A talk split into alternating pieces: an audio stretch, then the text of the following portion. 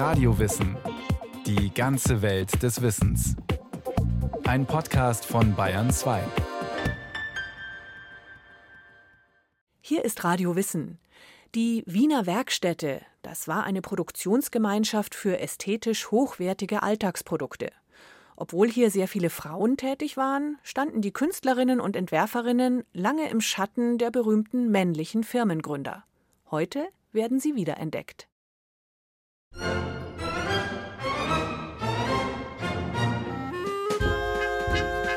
1928 musste wirklich groß gefeiert werden. Die Wiener Werkstätte wurde schließlich 25 Jahre alt. Die zahlreichen Designerinnen, die damals für das Unternehmen arbeiteten, wollten das Datum nicht sang- und klanglos verstreichen lassen. Doch die Geschäftsführung war dagegen, denn die Bilanz wies bedrohlich rote Zahlen aus. Es kam zu erregten Debatten, zur Androhung von Streiks, und tatsächlich setzten sich die Frauen mit ihren Plänen durch, erzählt die Autorin Margret Greiner. Es war fast ein halbes Jahr lang, dass kaum noch für die Produktion gearbeitet wurde, sondern für die Feierlichkeiten. Es wurde auch groß in Wien wahrgenommen, also Empfänge beim Bürgermeister und es gab Riesenbälle. Also über Tage gingen diese Feierlichkeiten, die auch ein Vermögen natürlich gekostet haben. Ein Riesenkatalog wurde aufgesetzt, der schon an sich ein Kunstwerk ist, mit großartig gestaltetem Deckel, der ein Wunderwerk der Buchbinderei ist. Der heute legendäre Katalog zum 25-jährigen Jubiläum der Wiener Werkstätte bot einen Überblick über die aktuelle Produktpalette. Vom Kaffeeservice aus handgetriebenem Messing bis zur Keramiklampe mit Papierschirm. Jede Seite war typografisch und farbig eigenständig gestaltet. Die Vorderseite des rotbraun-schwarzen Pappeinbandes hatte die Keramikerin Walli Wieseltier entworfen – die Rückseite die erst 21-jährige Bildhauerin Gudrun Baudisch.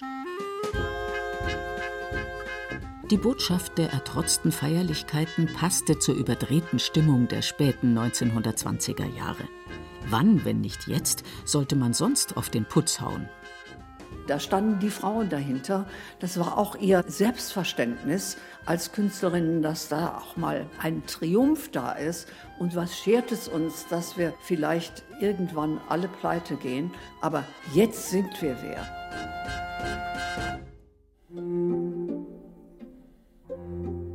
»25 Jahre vorher, im Jahr 1903, begann die Geschichte der Wiener Werkstätte als Männergeschichte. Zwei Freunde taten sich zusammen. Der Architekt Josef Hoffmann und der Grafiker Koloman Moser beschlossen, nach dem Vorbild der britischen Arts and Crafts Bewegung ästhetisch hochwertige Alltagsobjekte unter die Leute zu bringen. Handgefertigte Alternativen zu den seelenlosen Fabrikprodukten. Avantgardistisches Geschirr, edlen Schmuck, außergewöhnliche Vasen und Möbel. Die Leiterin des Wiener Werkstätte-Archivs im Museum für angewandte Kunst in Wien, Anne-Kathrin Rossberg, erklärt das Konzept der beiden Künstler. Man wollte eben vor allen Dingen auch die Künstler und die Handwerker zusammenbringen, dass hier eine Zusammenarbeit im Sinne des Produktes erfolgt, also im Sinne einer hohen, höchsten Qualität. Hoffmann und Mosers Motto lautete: Lieber an einem Stück zehn Tage arbeiten, als an einem Tag zehn Stück herstellen. Fraglich war allerdings von Anfang an, wie sich solch ein idealistisches Unternehmen solide finanzieren ließ. Glücklicherweise übernahm ein guter Bekannter, der industrielle Fritz Werndorfer, bis zu seinem Konkurs 1913 als Mäzen und kaufmännischer Direktor die Verantwortung für die Geschäfte. Später investierte auch der Bankier Otto Primavesi sein gesamtes Kapital. Es sind zwei große Vermögen dabei draufgegangen aber eigentlich kann man im Nachhinein sagen, zum Wohl der Kunst. Was dort produziert werden konnte mit dieser Freiheit, das ist natürlich großartig. Also wenn man sich das hat leisten können oder leisten wollte, dann hat man so ein großartiges Resultat. Anfangs stellte die Wiener Werkstätte ausschließlich Gebrauchsobjekte aus Holz, Leder und Metall her, nach Entwürfen von Moser oder Hoffmann. Glas, Keramik und andere Einrichtungsgegenstände kaufte man zu, je nachdem, was benötigt wurde, um die Wohnungen und Villen der reichen Wiener Upper Class exklusiv einzurichten. Eine der ersten Kundinnen war die Modedesignerin Emilie Flöge, die Lebensgefährtin des Malers Gustav Klimt, der mit Josef Hoffmann und Kolo Moser zur angesagten Künstlergruppe der Sezessionisten gehörte. Die junge, kunstaffine Szene Wiens war damals im Grunde eine einzige große Blase, meint Margret Greiner, die eine Biografie der Klimt-Geliebten Emilie Flöge geschrieben hat. Und als sie mit ihren Schwestern den Modesalon Schwestern Flöge gegründet hat, hat sie sich von Hofmann und Kolomoser nicht nur die Schneiderei, sondern vor allem die Verkaufsräume in der Maria-Hilfer-Straße 1b einrichten lassen. Das war im Jahr 1904. Und das war eine Sensation für Wien. Da sind die Frauen gekommen, auch um sich vielleicht ein Kleid schneidern zu lassen, aber vor allem dieses Interieur zu sehen. In diesem klassischen Josef Hofmann-Stil, sehr geometrisch, sehr schwarz-weiß, Stühle, auf denen man nicht sitzen konnte, aber die einfach vom Anblick her sensationell waren. Klare Formen, schwarz-weiße Muster, wenig Farben, kein Pomp. Das ästhetische Reformprogramm der Wiener Werkstätte, kurz WW genannt, war vor allem von Josef Hoffmann definiert worden. Ohne Zweifel bestimmte eine klassisch patriarchalische Rollenverteilung das frühe Geschehen. Die Schöpfer und Gestalter der Produkte waren Männer. Frauen kamen als Kundinnen, Verkäuferinnen oder allenfalls als ausführende Handwerkerinnen zum Zug, erklärt die Kunsthistorikerin Elisabeth Schmuttermeier. Sie werden zum Teil als Malerinnen angeworben, für Ostereier zum Beispiel. Aber sie sind nicht als Entwerferinnen oder als Künstlerinnen zu der Zeit in der Wiener Werkstätte tätig. Was sie ja immer nebenbei hatten, aber das war nicht situiert in der Wiener Werkstätte selbst, waren diese Stickerinnen, die Klöppelspitzen erzeugt haben oder auch zum Teil die Perlenkettel gefädelt haben. Das ist in Heimarbeit vergeben worden. Fürchtete Mann die weibliche Schöpferkraft? Frauen war im Deutschen Reich wie auch in der K&K-Monarchie das Studium an einer Kunstakademie verwehrt. Sie wurden dort erst 1919 zugelassen. Private Malvereine bildeten eine Alternative oder der Besuch einer Kunstgewerbeschule – vom Spielzeugherstellen bis zum Weben, vom Glasbemalen bis zum Töpfern. Vor allem sogenannte höhere Töchter aus begüterten Familien nutzten die Möglichkeit, eine professionelle Berufsausbildung zu erwerben, die dem weiblichen Rollenbild einigermaßen entsprach. Aber da haben sie natürlich sehr viel mehr gelernt als nur Schneiderin oder Kleidermacherin, sondern in allen möglichen Handwerken, sei es Keramikerin, sei es Malerin, Polschnitzerin, Porzellanmacherin. Das alles wurde in diesen Kunstgewerbeschulen gelehrt und das waren eben doch sehr umfänglich die Bereiche, in die sie hineindrängten. Denn die Frauen drängten förmlich in die WW, die Wiener Werkstätte. Als Schülerinnen der staatlichen Kunstgewerbeschule kannten sie die entscheidenden Köpfe. Josef Hoffmann und Kolo Moser lehrten nämlich als Professoren Architektur und Malerei und ließen etwa die Reklamepostkarten der Wiener Werkstätte gern von begabten Studenten und Studentinnen entwerfen. Ich weiß nicht, ob das heute korrekt wäre, vermutlich nicht, weil das irgendwie vielleicht auch Ausbeutung bedeutet hätte, wobei man schon auch weiß, dass sie natürlich auch zum Teil entlohnt wurden für ihre Tätigkeit. Hauptsache, die Frauen hatten einen Fuß drinnen. Im Jahr 1910 erweiterte das Designunternehmen seine firmeneigenen Betriebe um typisch weibliche Zuständigkeitsbereiche. Damit erhöhten sich die Chancen der Kunsthandwerkerinnen der Wiener Werkstätte, auch eigene Entwürfe, Schnitte und Muster verkaufen zu können. Mode war interessant, Stoffe natürlich, die sie ja schon von früh gebraucht haben für die äh, Ausstattungen dieser Häuser. Und es war wieder einmal ein Ereignis. Bei der Eröffnung der neuen Abteilung trat die Modeschöpferin Emilie Flöge als Mannequin auf. Sie führte das erste Kleid vor, das aus einem Stoff der Wiener Werkstätte geschneidert war. Die Klimt-Freundin spielte als Multiplikatorin eine große Rolle. Ohne ihr Zutun hätte der berühmte Maler gewiss nicht so viele Textilmuster der WW auf seinen Gemälden verewigt. Da gibt es zum Beispiel sein Porträt der Johanna Staude von 1917-18 Gustav Klimts Modell trägt eine Bluse aus einem Stoff der Textilkünstlerin Martha Alber mit türkisblau schillerndem Blätterdessin. Margret Greiner erzählt. Er war selten zufrieden mit den Kleidern, die ihn die Modelle anbrachten. Und dann hat er gesagt, so etwa, ich spreche mit Emilie. Und der hat ganz klar gesagt, wie er das Kleid haben will. Aber vorher gingen sie in die Wiener Werkstätte, da wurde der Stoff ausgesucht. Und was es in der Wiener Werkstätte dann für Stoffe gab. Stoffe mit auffälligen, kontrastreichen, fremdartig wirkenden, leuchtenden Mustern. Sie trugen merkwürdige Namen wie Hobby, Backfisch, Purpurnelke oder Donnerwetter. Viele waren von Frauen entworfen worden, von Mathilde Flögel, Rose Krenn oder Felice Rix. Auch die Modistin und Schneidermeisterin Marianne Zells, die von 1910 bis 1926 die Modeabteilung führte, steuerte zahlreiche Stoffmuster bei. Hierarchisch über ihr jedoch stand selbstverständlich ein Mann. Der Innenarchitekt und Modeschöpfer Eduard Wimmer-Wissgrill war der Chefdesigner der Abteilung. Mit dem Ersten Weltkrieg verbesserte sich die Position der Frauen an der WW entscheidend weil die wehrfähigen Männer zum Militär eingezogen wurden. Denn auch an der staatlichen Wiener Kunstgewerbeschule veränderte sich deshalb der Geschlechterproporz, sagt die Leiterin des Wiener Werkstättearchivs Anne-Kathrin Rossberg. Es waren mehrheitlich Studentinnen in den Klassen von Moser und Hoffmann und die wurden dann eben für die Wiener Werkstätte rekrutiert. Die Firmenleitung sah sich förmlich gezwungen, in ihren Betrieben nun vermehrt Frauen einzustellen.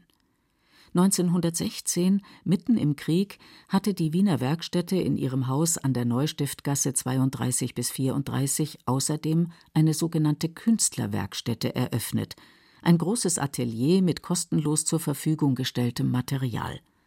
Es waren dann vor allem Frauen, die sich hier in verschiedenen Techniken ausprobierten. Da hatten sie eine ganz große Freiheit, etwas zu schaffen, wo nicht von vornherein auf den Erlös, auf den Verkaufserfolg geschielt wurde. Im Gegenteil. Hoffmann, Moser und der seit 1915 an der WW leitend tätige Designer Dagobert Peche spornten die Kunsthandwerkerinnen an, sich in Entwurf und Design zu erproben. Gelungene Produkte übernahm die Firma zum Verkauf.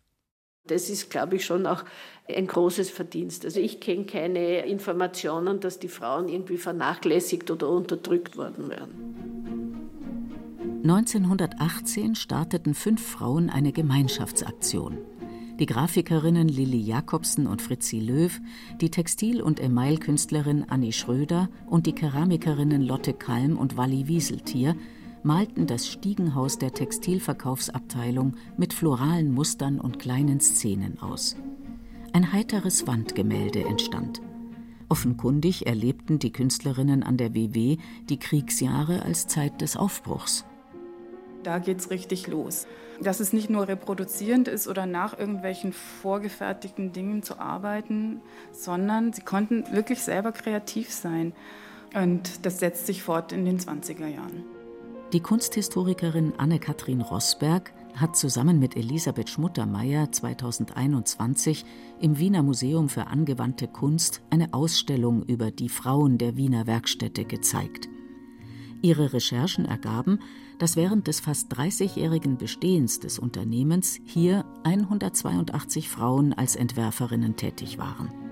Manche gestalteten nur einige Perlbeutel oder Postkarten, andere trugen wesentlich mehr und künstlerisch Bedeutendes bei. Felice Rix etwa, die für die Wiener Werkstätte außergewöhnliche Bucheinbände, Glasdekore und Stickereien entwarf, sowie allerlei Gebrauchsgrafik. Sie zog 1925 mit ihrem Ehemann, einem japanischen Architekten, nach Tokio und gründete dort ein berühmtes Designinstitut und ist dort wirklich eine große Künstlerin. Es gibt schon einige Frauen, die da ganz großartiges Potenzial haben. So profitierte die Wiener Werkstätte auch sehr von der Arbeit der Künstlerin Maria Likartz, erklärt die Autorin Margret Greiner. Ich glaube, die hat 200 verschiedene Stoffe designt und die auch dafür garantierte, dass alle diese Abteilungen, die ja normalerweise nur defizitär arbeiteten, war die Stoffabteilung und die Modeabteilung eine, die eigentlich durchgängig Gewinn machte. Also das war dieser Maria Likatz zu verdanken. Mit der großen Zeit der Frauen in der Wiener Werkstätte veränderte sich deren Ästhetik. Die geometrischen Formen der Frühzeit waren überwunden, aber statt der in den 1920er Jahren andernorts angesagten neuen Sachlichkeit herrschten hier blumige Muster, leuchtende Farben und asiatische oder afrikanische Anklänge vor. Der Einfluss des leitenden Designers Dagobert Peche, der einen fantasievollen, ornamentalen Stil pflegte, ist sichtbar. Aber die künstlerische Selbstverwirklichung der Frauen fand auch ganz eigene kreative Wege. Besonders hat sich das ja dann ausgewirkt im Bereich der Keramik. Da wurden dann nicht mehr nur Gebrauchsgegenstände fabriziert, sondern man ging dann eben auch in die Skulptur. Da gibt es dann figurale Arbeiten, die in den Bereich der Bildhauerei dann eigentlich hineinreichen. Was dazu kommt, ist, dass sie sich selber in diesen Figuren abbilden. Das heißt, es sind Selbstporträts, eigentlich die Beschäftigung mit ihrer Person, auch mit ihrem Körper, mit ihrer Rolle. Die Keramiken drücken ein von bürgerlichen Zwängen befreites weibliches Selbstbewusstsein aus. Da ist ein Frauenkopf mit hochgezogenen Augenbrauen und scheelem Blick von Lotte Kalm, eine Selbstdarstellung mit Pagenkopf von Gudrun Baudisch, ein liegender, hellgrün lasierter Frauenakt mit rot gefärbten kurzen Haaren von Walli Wieseltier. Überhaupt Walli Wieseltier, die hat für ihre Zeit fantastische Sachen gemacht. Sehr freizügig, manchmal regelrecht frivol. Es ist so eine Mischung aus Rokoko und Surrealismus. Die Wiener Werkstätte, die unter anderem Zweigstellen in Berlin, Zürich und New York eröffnet hatte, propagierte das neue weibliche Rollenbild gezielt nach außen. Rauchende, Pagenkopf tragende Frauen zierten nicht nur Zigarettenschachtelbehälter und Werbepostkarten der WW. Die Künstlerin Margret Bilger, deren Entwürfe der Geschäftsleitung nicht gefallen hatten, arbeitete damals im Verkauf der Wiener Werkstätte. Sie erzählt, dass die Frauen einen Bubikopf zu tragen hatten und ein Kleid aus einem Stoff der WW und so eigentlich auch diesem modernen Frauenbild zu entsprechen hatten. Wie lassen sich ökonomisches Denken und künstlerische Freiheit verbinden? Die Frage war ein Dauerthema in der Wiener Werkstätte denn die Bilanz wies ja fast immer Verluste aus. Der Streit hinter den Kulissen eskalierte, als 1922 ein neuer Geschäftsführer einstieg. Philipp Häusler, der als erstes die Frauen furchtbar gegen sich aufgebracht hat, indem er vier große Kasten voll mit Porzellan der Wiener Werkstätte eigenhändig zerschmettert hat. Das sei doch alles Gerümpel. Das war schon ein unglaublicher Affront. Und dann hat er eingeführt, dass das Gehalt nach dem Verkaufserfolg sich richten müsste. Das bedeutete, die Künstlerinnen, wie zum Beispiel Wally Wisseltier, die mit ihren wunderbaren Keramiken nicht den Erfolg hatte wie beispielsweise eine Tapetenkollektion oder eine Stoffkollektion, die wurden im Grunde zurückgestuft oder es wurde ihnen vermittelt, bitte stellt etwas her, was sich gut verkaufen lässt. Andernfalls bezieht ihr kein Gehalt mehr. Walli Wisseltier hat sofort gekündigt, ihre Hunderten von Skulpturen eingepackt und ist weggegangen. Sie gründete eine eigene keramische Werkstätte, um 1928 noch einmal kurz für die WW zu arbeiten. Dann zog Walli Wieseltier fort nach New York. Our paradise was lost. Auch öffentlich wehte den kreativen Frauen Mitte der 1920er Jahre ein starker Wind entgegen. In der Presse lästerte man über das Wiener Weiberkunstgewerbe und schimpfte über die unerträgliche Pupperlwirtschaft, wobei ja immer noch viele Entwürfe der Wiener Werkstätte von Männern stammten. Aber die Geschlechterfrage war intern allenfalls ein Nebenschauplatz. Die Frauen der WW waren keine erklärten Feministinnen, sie wollten nur, in Anführungszeichen, als Künstlerinnen geachtet werden. Die Stimmung verbesserte sich nicht, als 1925 die Bankiersgattin Mäda Primavesi die Firmenanteile ihres Mannes übernahm und eine Zeit lang die Geschäfte der WW leitete. Sie ist auch in Streit geraten mit einigen Frauen. Es war nicht so, dass man sagt, ah, wenn eine Frau diese Institution leitet, dann geht das umso besser. Die Weigerung der Firmenleitung, auf eine serielle Produktion umzustellen, rächte sich schließlich bitter. Es gab kaum noch Kunden oder Kundinnen, die sich für teures Geld exklusive Alltagsgegenstände kaufen konnten oder wollten. 1932 war die krisengebeutelte Wiener Werkstätte finanziell am Ende. Also die haben einfach das nicht mehr in den Griff gekriegt, dieses Unternehmen gewinnbringend zu führen. Es hat immer wieder Phasen gegeben, wo es wirklich an der Kippe war. Und dann war es halt 1932 endgültig vorbei, eben auch nach der Weltwirtschaftskrise 1929. Eine historische Epoche ging zu Ende. Ein Antiquariat für Altertümer namens Glückselig verramschte die letzte Ware. Und was wurde aus den Künstlerinnen?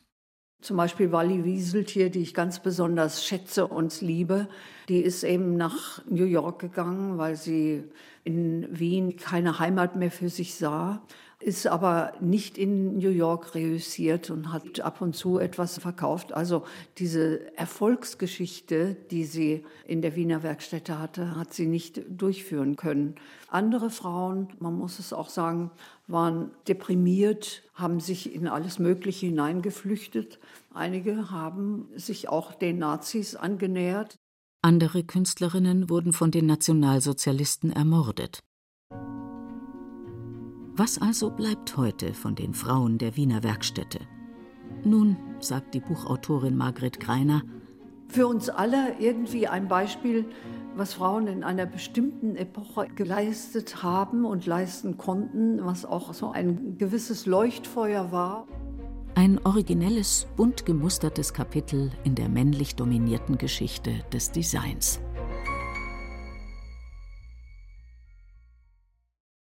Justina Schreiber war für diesen Radio Wissen Podcast natürlich auch in Wien, wo zur Blütezeit der Wiener Werkstatt auch der Maler Gustav Klimt gelebt hat. Über ihn gibt's auch einen spannenden Podcast bei Radio Wissen. Und wenn Sie sich für Frauen interessieren, die in Vergessenheit geraten sind, dann schauen Sie doch mal in unseren Insta-Kanal Frauengeschichte.